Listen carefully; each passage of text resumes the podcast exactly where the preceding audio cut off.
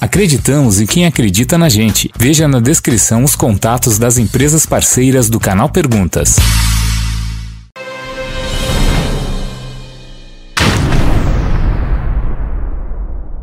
Fala aí galera, beleza? O Paulo que tá falando diretamente de Orlando, Flórida, Estados Unidos para responder mais uma dúvida sua. Vocês lembram que alguns, é, alguns meses atrás eu falei sobre o boato que estava rolando que as crianças, que os filhos de ilegais ou visto de turista não iam poder ser matriculado na escola. Eu falei que eu ia investigar e assim que eu soubesse, eu ia deixar vocês saberem.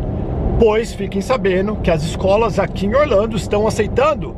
Lembrando que por lei você não pode, se você é turista, se você é legal, por lei você não pode colocar o teu filho na escola.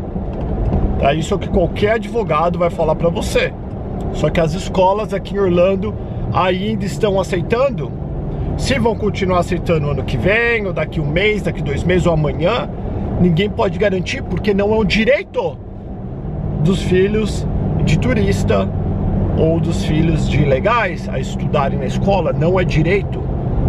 Mas as escolas sim estão aceitando porque eles querem que as crianças estudam e não é porque os pais escolheram fazer uma coisa que não é certa que os filhos podem ser punidos.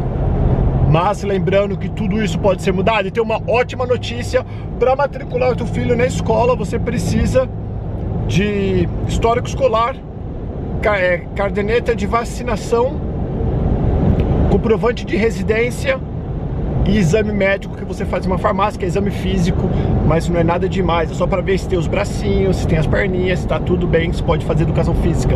Só isso.